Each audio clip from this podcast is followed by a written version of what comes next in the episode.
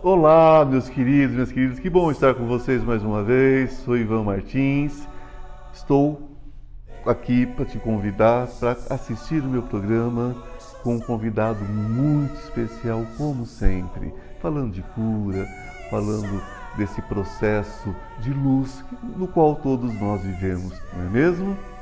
Me sigam, não esquece agora aí, ó, aperta aí seguir, né? Se inscrevam no meu canal Instituto Ivan Martins, certo? E me siga também no Instagram. Vai ser muito legal ter você conosco, ok? Beijo, fique na luz.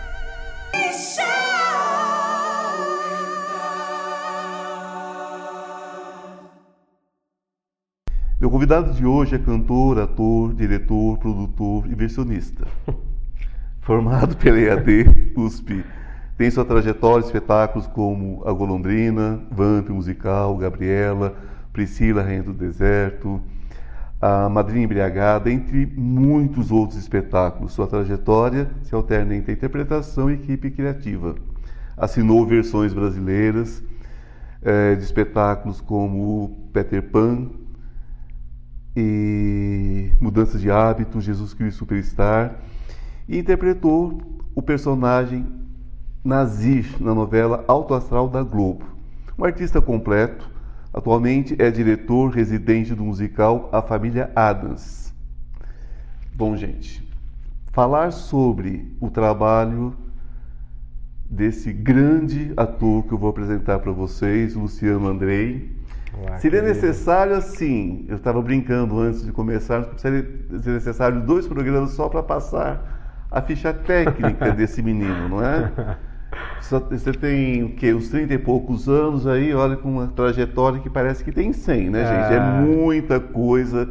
Antes de começarmos ainda, alguém falou, olha, fala do espetáculo Geni. Da, da Ópera do Malandro. A Ópera do a Malandro, né? da, da, é. personagem Geni da Ópera do Malandro. Isso. Que inclusive eu vi e é maravilhoso. Então, é muita coisa para se falar. Então, quando nasceu esse desejo de estar no palco, é, eu sempre faço essa pergunta porque dentro da, das artes cênicas, de uma forma geral, seja o cinema, seja dentro do teatro, é muito importante a, a, a gente falar com quem está nos ouvindo, quem está nos vendo, muitos meninos, muitos adolescentes, claro. né, buscando essa, essa carreira, e eles não, não entendem muitas vezes esse desejo, né, principalmente a família. Então é sempre trabalhoso quando você fala, quero ser ator, né, pai, mãe, fica aquela questão, meu filho, você tem que trabalhar, uhum. como se isso não fosse um trabalho. Uhum.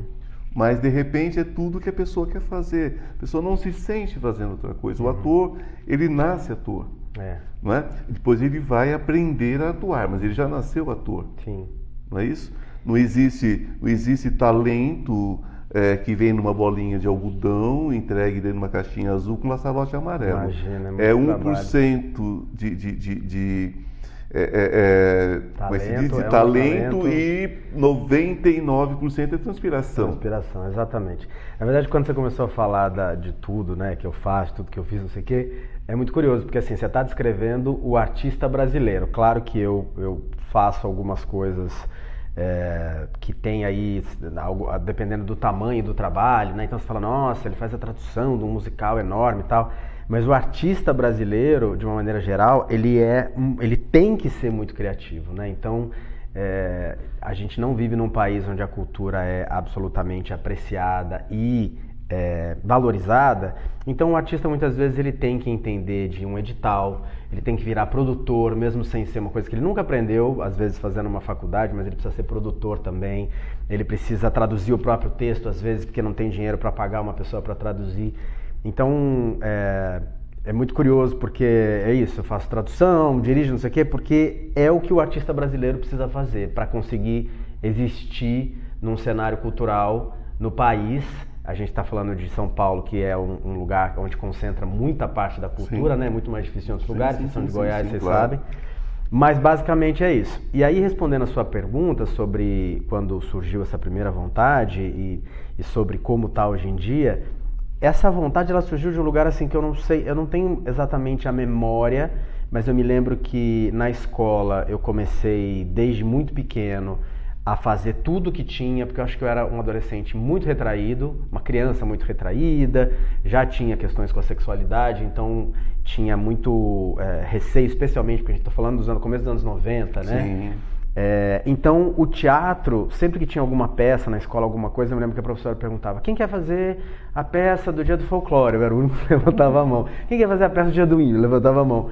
E aí eu me lembro até que nessa época eu lembro que eu escrevi um dia uma, uma, um texto, escrevi e fiz com uma amiga com 12 anos, assim, na escola. Então, desde muito pequeno eu me lembro de me enfiar nesses lugares, porque era um lugar onde eu conseguia me expressar, eu conseguia expressar um pouco mais não exatamente quem eu era, mas eu conseguia me expressar. E na sala de aula era tímido, retraído, né, com os amigos, é, de, com os coleguinhas era também mais retraído. E aí eu comecei a fazer teatro, a estudar teatro mesmo com 15 anos, que foi quando eu falei, não, eu quero fazer isso. E foi quando eu tive dinheiro para pagar um curso, porque eu já trabalhava. Comecei a fazer teatro com 15.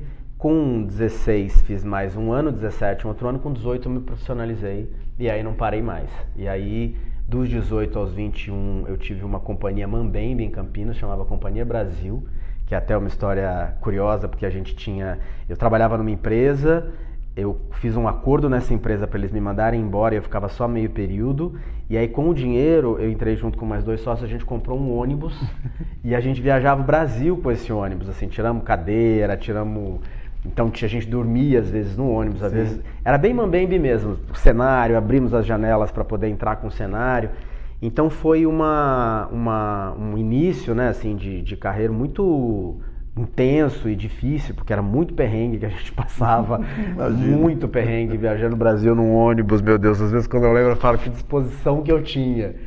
Mas começou ali. E depois eu vim para São Paulo. Quando a gente, é, a gente era uma companhia de repertório, tinham quatro espetáculos, eu acabei me endividando pessoalmente para fazer isso, porque é isso, né? O artista no Brasil é isso, muitas vezes põe do bolso, porque quer fazer, quer mostrar Sempre, o trabalho. Né? Sempre, Sempre, né? Sempre. E aí eu decidi, eu falei, o que, que eu vou fazer aqui? Não tem mais nada que eu queira fazer aqui, vou tentar a vida em São Paulo. Não tinha dinheiro, não tinha família aqui, uma amiga me emprestou na época, eu lembro que era 200 reais, eu vim e tentei e tô aqui desde então, a coisa foi andando, né? Porque aí a gente vai se achando seus espaços, achando seus pares, e aí desde então estou aqui.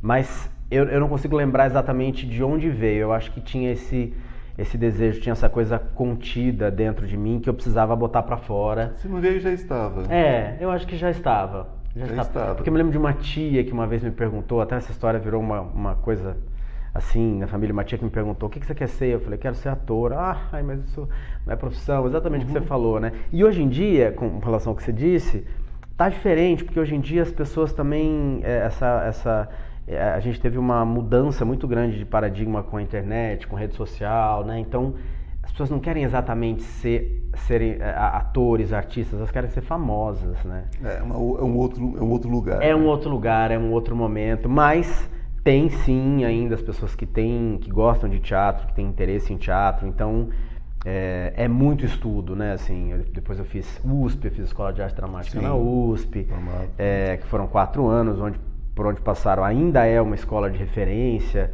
é, no Brasil, inclusive também fora, né? Assim, escola uhum. de, de, teatro, de arte dramática. Então, tem muitos, muitas coisas legais para se estudar e para se construir como artista. Basta querer, né? E basta ir procurando nos lugares certos, porque às vezes a coisa da fama vem na frente e aí acaba ficando mais difícil. É se preparando para receber o trabalho e não buscando o trabalho para aprender a trabalhar. Né? São, são, coisas separadas. Né? Separadas, né? com certeza. A pessoa tem que ter formação, a pessoa precisa pensar. Você, por exemplo, canta, dança, sapateia, assovia. Sapateia, né? sapatear. sapatear eu não sapateio, mas canto, danço, assovia. Sapateia, sim. É, Se sapateia. colocar ele para sapatear, ele vai sapatear. Sabe por quê? Porque você, pelo que eu já observei, você é, é, é, incorpora de uma forma o seu trabalho que você simplesmente vai correr atrás e vai fazer o que tem que é. ser feito, independe. Isso é verdade. Isso é verdade. Né? Eu já vi você em grandes musicais, em grandes produções. E eu sei, eu sei que não, aquilo ali não é simples. É. Não é simples, às vezes dois espetáculos no dia, Não. a semana toda aquele espetáculo, então aquilo é muito esforço, esforço físico, esforço de voz, esforço mental. É, é. Então a gente sabe que o artista, quando ele se propõe mesmo a ser um artista sério, um artista que realmente corre atrás dos seus objetivos, é uma carreira de muito trabalho, muito de trabalho. muito esforço, né? As pessoas não têm muito essa, essa concepção. Eu bato nessa tecla porque é, o país que não respeita os seus artistas é porque eles não sabem da dificuldade desse ser artista. Eles não têm compreensão. Eu acho que tem um outro ponto também que é, que é, que é uma chave para isso, né? essa falta de respeito com, com a arte, especialmente nesse momento que a gente está vivendo agora. Ah, é, sobretudo agora. Sobretudo né? agora, com esse governo, com essa, essa, essa onda reacionária que a gente viveu, onde a cultura passou a ser cada vez mais atacada. Uma caça às vez... bruxas, né? Totalmente. Porque essas pessoas sabem que a cultura ela é, ela é libertadora, né? Sim. Assim, ela é formadora de de caráter, ela é, não é só formadora de opinião, mas ela é formadora de um pensamento com possibilidade de abstração. Então, a pessoa que, que adentra no universo da cultura, eu não estou falando só de teatro, eu estou falando claro. de literatura, claro. de dança, As dança principalmente. Se você assistir um espetáculo de dança, artes plásticas, você tem que ter uma capacidade de abstração que muitas vezes a gente, a gente não é treinado para ter. Né? Então, a pessoa é treinada para ter o que, que é certo, o que, que é errado, o que, que é bom, o que, que é ruim, uma coisa maniqueísta. E a cultura ela tem essa capacidade. Uma pessoa que vai assistir um espetáculo, isso já aconteceu comigo, fazendo a golondrina, e veio um senhor que devia ter, sei lá, os seus 60 anos, assim, absolutamente emocionado, dizendo, era uma peça com temática LGBTQIA+, que tinha ali a história do atentado da Boate Pulse, Sim. Que eu acho, eu acho um texto maravilhoso. Com certeza. Esse senhor, eu não sei dizer qual era dele, ele estava com a esposa, mas eles vieram via ONG e tal, e ele estava emocionadíssimo. Ele falou: foi a primeira vez que eu entrei num teatro. Olha que maravilhoso isso. Com quase 60 anos. E emocionadíssimo, chorando. E ele falou: Eu me emocionei quando você começou. A primeira vez que eu me emocionei na peça foi quando você começou a cantar. Eu cantava uma música, não é um musical, mas eu cantava uma música ali porque era uma lembrança, uma referência ao, ao, ao namorado que que estava no atentado Sim. e tudo mais. E ele falou: Naquele momento eu me emocionei. Eu não sei porquê. Então, isso é maravilhoso da arte, essa abstração. Ele se emocionou com a música, com a sonoridade, não foi exatamente num tema, né? Então, a cultura, ela é, ela é sim formadora de caráter, de, de opinião, e tem essa capacidade de, de colocar na cabeça das pessoas essa possibilidade de abstração, de sair um pouco dessa coisa tão cotidiana que a gente tem e ir para um outro lugar, um lugar da imaginação, um lugar da criação, um lugar da fantasia, né? Se ver também, né? Se ver numa Se situação, ver, é, São duas janelas, não é? Eu sempre digo isso, são duas janelas. É a janela que você oferece ao público e tem o público que também é uma janela que volta, porque cada espetáculo é um espetáculo, você tem um espetáculo de repente você é super aplaudido numa cena, no outro espetáculo, não há um entendimento daquela cena, é uma outra, é uma outra colocação, uma outra, é uma outra gracinha, qualquer coisa que a gente. Né? O teatro tem muito isso. O teatro é vivo, tem essas é... coisas, né? Então cada, cada, cada dia é uma janela diferente para vocês também, né? Que Totalmente. Então as pessoas têm que ter essa, é, essa compreensão, mas não é interessante dentro de um sistema que as pessoas tenham essa percepção. Claro, as pessoas, governo, especialmente um governo como esse que a gente tem, que é um governo que quer, é um, um governo autoritário, que ele quer eliminar a, a, a, maneira de pensar diferente, porque a gente vive numa sociedade que é plural, né? Assim, você respeitar as diferenças, respeitar a maneira como um pensa, como um outro pensa, faz parte do, do ser humano. Esse governo que a gente tem é um governo que quer acabar com isso. Ele quer o que está certo é isso aqui. É um governo que não respeita Estado laico, que não respeita absolutamente nada, nada, nada, nada. Então quer impor a sua ideia, quer impor uma religião para o país. E a gente vive num país imenso, imenso e absolutamente plural. Diverso. Então a gente tem que respeitar. E o governo quer, obviamente, eliminar a cultura. A gente tem recebido muitos golpes na cultura. Passamos dois anos de pandemia sem suporte. Teve, teve pedido de, de lei para que existisse uma manutenção dos trabalhadores do setor cultural, acabou de receber uma canetada do presidente, um veto, sendo que o PIB nacional ele é, ele é muito movimentado pela cultura, porque não é simplesmente o artista que está no palco, tem um artista, tem a pessoa que trabalha no teatro, tem as indicadoras, tem as pessoas que trabalham na bilheteria, tem o pipoqueiro que vende, tem o taxista que, que vem trazer a pessoa é uma rede, além das pessoas que trabalham no setor cultural, o que isso reverbera é imenso. Então não existe nem essa compreensão. O ódio é tão grande, o ódio e esse desejo de poder ele é tão grande que ele mina absolutamente qualquer possibilidade. E precisa dizer a verdade para as pessoas, né? Por exemplo, vocês não se iludam quando dizem que o dinheiro da cultura é um dinheiro mal gasto. Não, não se iludam, porque até economicamente, para cada um real investido, são muitos reais que voltam, que voltam, como imposto. Então, a questão é simplesmente determinar. É porque dentro de uma questão... É, é, é, é não, não, vou usar o termo fascista, acho que não é adequado mas, agora, né? É, é por aí. É, mas é mais ou menos por aí. O que, que eles definem o que é bonito como raça, qual é o cabelo que é bonito, Isso. qual a roupa que é bonita, qual a religião que é qual correta, a religião que é correta, como você deve amar as pessoas, Exatamente. como você deve ser amado. Exatamente. Então eles fazem isso também com aquilo que você deve ver ou não. Ok, ver um bang bang, tudo bem, um show, um show sertanejo, todo respeito ao show, ao show sertanejo, mas tudo bem, porque está dentro da cultura de um copo de pinga, uma música de dor uhum. de cotovelo e vai mantendo o povo quieto. Agora, se falar em pensamento, acabou. se falar pensamento em pensar, crítico, raciocinar, né? um pensamento crítico, ah, ah, acabou finito. Né? A gente vive esse governo que ele estimula muito mais o armamento da população do que a cultura, do que esse entendimento das diferenças, né? Então, assim, é, é, é um momento complicado que a gente está vivendo. É. Para que consertar a esborne se a esborne dá dinheiro? Exato. Para alguém, não é? É, alguém. Meus queridos, continue conosco, nós vamos falar ainda sobre espiritualidade, sobre vários assuntos interessantes no próximo bloco. Tem um recadinho para vocês, mas já volto, viu? Agorinha. Olá! Aproveitando esse pequeno intervalo, eu quero convidar você para conhecer o Instituto Ivan Martins. Cura quântica, cura espiritual, física e emocional. Depressão, ansiedade, pânico, dores crônicas. Venha para o Instituto Ivan Martins. Você já se inscreveu no meu canal? No YouTube, Instituto Ivan Martins? Se não se inscreveu, inscreva-se agora. Eu atendo próximo ao metrô Consolação. Marque sua consulta. O teatro musical né, tem uma aceitação maior no Brasil hoje do que o teatro? Na sua opinião? É uma. É, é não, eu acredito que sim. É, como a gente estava falando anteriormente, né, essa coisa do o teatro musical, ele é uma arte que é absolutamente louvável e difícil de ser feita. Né? Assim, é uma engrenagem que para funcionar ela precisa de muita gente, ela precisa de muito estudo, de muita dedicação de todo mundo. A gente brinca até que. A gente brinca não, a gente fala que o preparo de um artista de teatro musical ele é um preparo de um atleta. Né? Você faz um espetáculo onde você dança. Agora até não temos tanto, mas assim, Priscila, a gente chegava a fazer oito sessões por semana. É uma loucura. West Side Story, que era tudo de dança.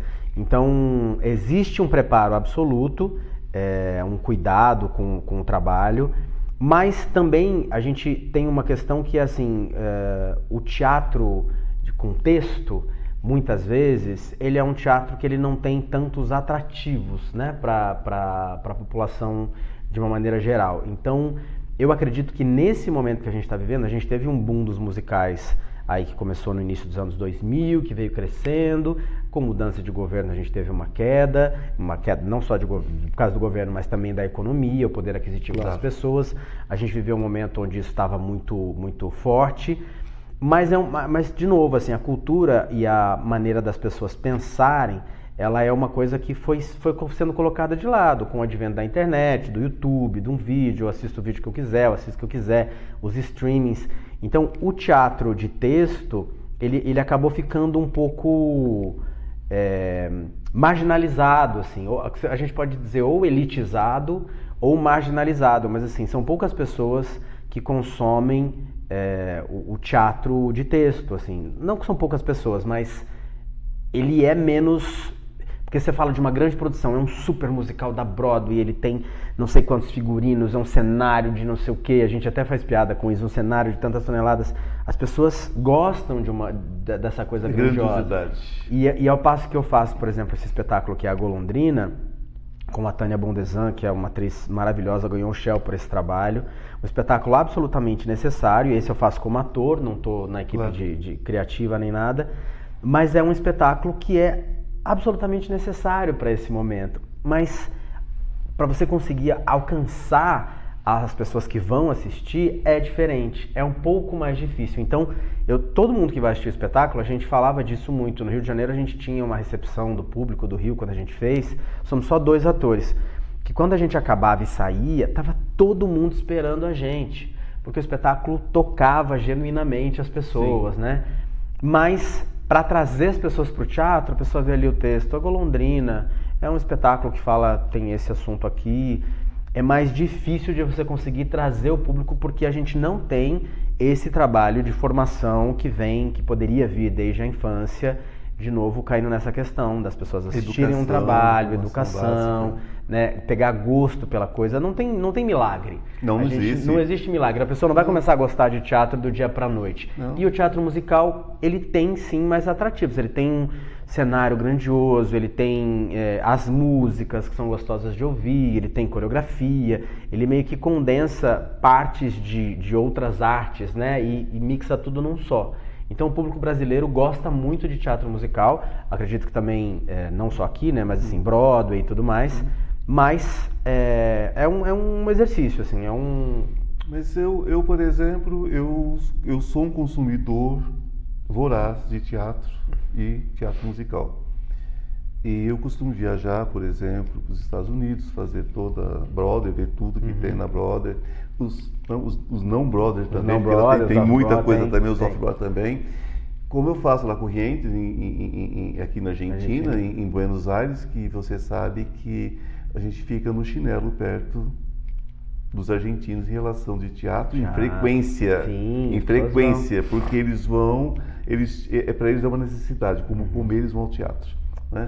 E a gente vê isso, vê isso na Europa também, a gente viaja muito é, fazendo toda essa, essa busca, né? Uhum. A gente realmente consome e tem paixão, né? Produz o teatro também, uhum. quer dizer, eu tenho toda uma ligação com o teatro, sou apaixonado. Mas no Brasil, o que está acontecendo, eu acredito que é, que não é uma questão mais de, de, de, de, só a questão política, não é só isso, isso. Já vinha de algum tempo a seguinte situação: ah, o público ele não tem formação para o teatro o que a gente chamaria, às vezes eu chamo até de forma pejorativa, mas não é, não é, não é, não é por querer, talvez até por, por, falta de expressão mesmo. Mas eu acho que é meio cult demais. Uhum. Algumas coisas que não toca a pessoa, porque ela não tem acesso. Não é o lugar de fala dessa uhum. pessoa. Se você vai ao teatro hoje, o teatro não tem, por exemplo, eh, um texto de compreensão, é um teatro mais conceitual, um teatro. Uh, é diferente, por exemplo, da França, que você vai a Paris, você vai assistir um teatro absurdo, alguma coisa, uma, né?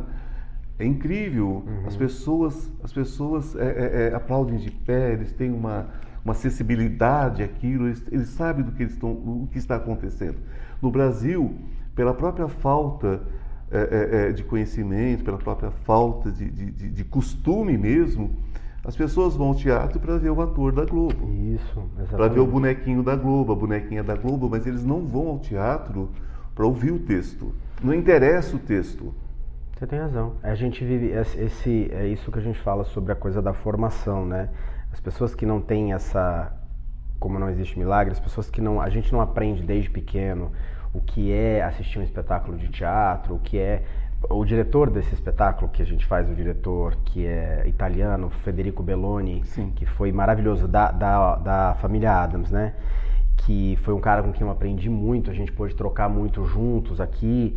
É, ele é um cara que, ele é italiano, com cinco anos, ele foi assistir uma ópera com os pais e entendeu que era aquilo que ele queria. Então, com sete anos, ele começou a estudar canto, aí começou a estudar piano, aí foi evoluindo. A gente não tem essa, essa criação aqui, nem a gente pode falar de, de da questão socioeconômica, mas é realmente de, de objetivo, de é estrutural, é uma questão estrutural. Tem gente hoje em dia que você vê, eu conheço pessoas da minha idade que são que têm dinheiro, que já são pessoas na vida, tão tranquilas na vida financeiramente, na carreira, fala assim: nossa, a última vez que eu fui no teatro faz quatro anos. Não tem o hábito de consumir, Aí né? Você fica assim, né? Como? É, não tem esse hábito. Então, é, São Paulo, São Paulo especialmente, óbvio que a gente tem muita coisa maravilhosa no, no Brasil todo e que a gente nem sabe. Mas assim, existe muita coisa boa sim de teatro que não é, é musical, né? Assim, tem espetáculos de teatro de grupo que são maravilhosos, tem espetáculos de texto que são bons, e os atores são bons, a direção é boa, às vezes a produção não tem dinheiro, mas é bom. Só que o que a gente é criado para ver e para gostar é isso, é o ator da Globo, é o famoso, é o que é, é o que está na moda. Então, é, o trabalho do ator de teatro no Brasil é um trabalho de formiguinha mesmo, assim, é um trabalho de não deixar a arte, é, essa, essa arte morrer. Ela não vai morrer, porque ela é muito antiga, então ela não vai morrer. Mas ela, de vez em quando, ela dá uma agonizada, aí ela volta, aí ela dá uma agonizada e ela volta, porque é, é um, um, uma situação que, que evolui e que às vezes retrocede, né? E olha, gente, nem todo ator morre de paixão por televisão, não, viu? Televisão é bom financeiramente, mas uma boa parcela dos atores é, são apaixonados pelo cinema, é, pelo teatro, teatro. né? porque é, é, a arte pura, é a arte de é. base ali. Ninguém tem muita paciência para televisão, não, não. Tá ali cara então, a cara com a plateia. Então, de repente, você vai ao teatro e você vai encontrar atores maravilhosos que você nunca vai ver a cara dele estampada é, é, é, numa emissora de televisão ali fazendo propaganda de novela. Então, a, é uma arte e você tem que ver a arte. O artista, ele, ele está ali é, é travestido, digamos assim, de, de, de uma personagem, de um personagem, e é isso, ele está representando uma pessoa que de repente fala diretamente ao seu coração, vem trazer uma coisa nova para você, todo espetáculo vai te trazer uma coisa nova. Então vamos sair dessa, desse lugar comum, né? É. Do atorzinho da, da, da, é. da, TV. Não, e o teatro assim, tem atores desse, desse e tem atores comum. de TV que são com todo são, respeito, claro, claro maravilhosos. Não, porque tem atores que são maravilhosos, tem atores que vêm do teatro, vão para TV, sim, tem atores que, sim, sim, né, assim, a gente tem de tudo, mas assim, o teatro, ele realmente proporciona uma experiência para o espectador. É. é um ator de teatro falando, mas assim, que é única. Né, naquela só acontece naquele momento com essa troca da plateia e do artista que está em cena, porque no dia seguinte já não é mais a mesma coisa, é uma outra plateia que está assistindo e o ator que está fazendo já não é mais a mesma pessoa também. As janelas então, são diferentes. É, é diferente, as janelas são diferentes, então é, o teatro para mim ele é mágico porque é isso, ele é uma experiência única, ela só vai acontecer naquele dia, naquele momento, mesmo que eu vá assistir o espetáculo depois num outro dia de novo, já vai ser uma outra experiência, as minhas reflexões vão ser outras, então eu eu acho teatro demais, assim, acho, Sim. acho demais. E você, você consegue é, é, é, é sentir isso de uma, uma energia diferente, é, é, é muito vivo. É, é vivo. É, muito vivo. Presente. Essa, Por isso que o teatro, o teatro, quando veio a pandemia, que a gente teve muita coisa online, criou-se muita discussão de é teatro, não é teatro, porque você sai dessa experiência, dessa troca direta que existe, né, entre o espectador Eu escrevi, dirigi e montei um espetáculo online. É, é. é uma loucura, Uma né? loucura. É uma, loucura. loucura. É uma eu, eu, eu em Goiânia, que eu sou paulista, mas eu moro metade da semana aqui e metade em Goiás, né? Fico metade lá, metade cá. E eu, em Goiânia, na minha casa, dirigindo um ator no Rio de Janeiro. Caraca. Passando toda a é, cenografia, tudo, figurino, tudo, tudo, e ele fazendo lá com a amiga costureira tal. É. E, e, e, e estreamos online e agora estou querendo trazer para São Paulo. Então, gente, foi um grande trabalho, mas assim, é ao questionamento, né? É, teatro televisivo, é, teatro. É diferente, é diferente. Então, você é, é tem um, um, um, um, lado espiritual, você tem uma vivência espiritualista. Eu tenho. E isso trouxe para você alguma alguma superação em algum momento da sua vida? Vamos Olha, unir as duas vamos coisas. Vamos unir as duas coisas. Eu diria que eu sou assim, o brasileiro não sei mais se o brasileiro típico, mas assim, eu sou o sincretismo em pessoa. Então eu tive uma criação católica, mas não uma criação católica fervorosa, mas eu fiz cri, é, é, primeira comunhão, crisma, depois parei de ir à igreja, é, até porque a igreja também inicialmente e hoje em dia ainda, né, até mas ela tem um caráter muitas vezes punitivo né, para o indivíduo. Então, se você não se adequa, você é punido, você vai para o inferno, você tá, é, tudo está acontecendo de ruim na sua vida porque você está fazendo uma coisa errada, né? Assim, é, é, esse conceito de religião que passa por esse lugar, lugar da punição é um lugar que, que me desagrada muito.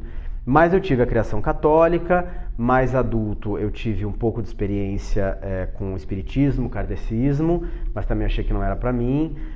Tive um período budismo, do, do budismo, o budismo de Nichiren Daishonin, que é considerado esse budismo novo, que é do Namyo Horenge Kyo, que é essa frase que é um mantra ativo que significa dedico a minha vida à lei mística da causa e efeito. Então, de uma maneira bem grosseira, é assim, o que eu coloco no mundo, o mundo vai me devolver Sim, e a gente tem esse, esse movimento do universo. E por fim, fui, fui parar na Umbanda, porque fui também é, estudar um pouco, entender um pouco sobre da onde veio, né? A Umbanda ela já é um sincretismo do candomblé, Sim. com a igreja católica.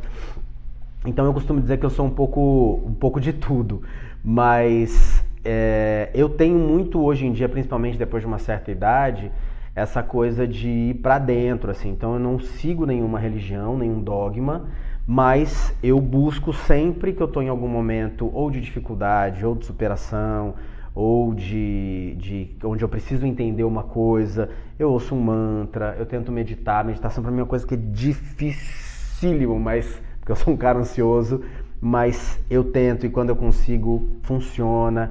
Então eu acho que a gente tem que ir buscando. É por isso que eu falo que, o, que o, a gente vive num país absolutamente diverso. Porque como é que você vai dizer isso aqui é o correto? Você tem que acreditar nisso? Não, não tem. Não, não existe. Não, não, não, não é possível. Não é possível. Tem um episódio específico que eu nem sei dizer se é o universo ou se é. Porque aí a gente acredita, eu acredito muito em energia também. Sim. Mas quando eu mudei para São Paulo, eu me lembro que foi muito difícil, porque eu vim para cá sem dinheiro, vim para cá numa situação de tentativa, sem conhecer nada, né?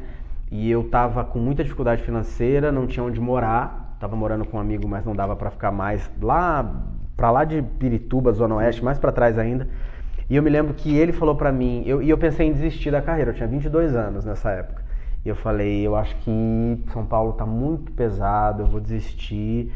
E eu me lembro que ele falou, por que, que você não faz, não presta a USP, a Escola de Arte Dramática? Eu falei, eu não sabia direito o que, que era na época, porque Campinas era uma outra uhum. realidade. Fui pesquisar, não, também não tinha muita internet. Mas falei, pô, é uma coisa muito legal. E ele falou, se você passar, você tem onde morar. É. Você, tem, você consegue moradia lá. E eu me lembro que eu botei na minha cabeça assim, eu vou fazer esse teste, para mim vai ser como um, um, um, sinal. Se eu passar, eu fico e sigo, se eu não passar, eu vou embora. E é uma prova super difícil. Sim, é a escola mais concorrida de teatro né, do Brasil. E eu passei de primeira. Claro. Então, assim, eu não sei dizer se foi Deus, se foi o universo, se foi Buda, se foi. Alguém estava olhando por mim, sabe? O Deus que estava dentro de você, é, agindo dentro de você. Agiu dentro de mim, exato. Com certeza. Eu acredito nisso. Você está com o espetáculo da família Adams e você é diretor. Isso. Né? É, eu queria que você desse para a gente um, um... Vocês, estão, vocês estão em que teatro? A gente está no Teatro Renault, que é aqui na Brigadeira Luiz Antônio que é, um, que é um teatro já bem conhecido de espetáculos musicais, Sim. de grandes musicais. Uh, a gente fica até julho em cartaz. Olha que Eu sou diretor residente ali, né? Então a gente tem um diretor que claro. veio de fora, que para fazer a montagem. Sim. A gente consegue fazer ali meio que uma equipe, porque como ele não entende a língua, então ele precisa de um sim, diretor sim, brasileiro. Claro. A gente faz esse trabalho juntos.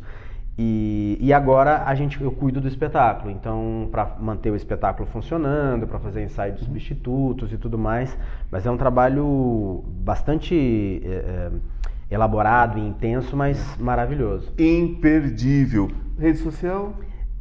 É T4F Musicais. T4F, T4F musicais. musicais. E eu vou estrear Golondrina como ator de novo. Ai, que maravilha. A gente vai voltar no Teatro Fernando Fortes ali no Tatuapé, eu e a Tânia Bondesan. Segue você por onde? Luciano Andrei, eu. Luciano Andrei? Arroba Luciano eu. Andrei, eu no Instagram. Né?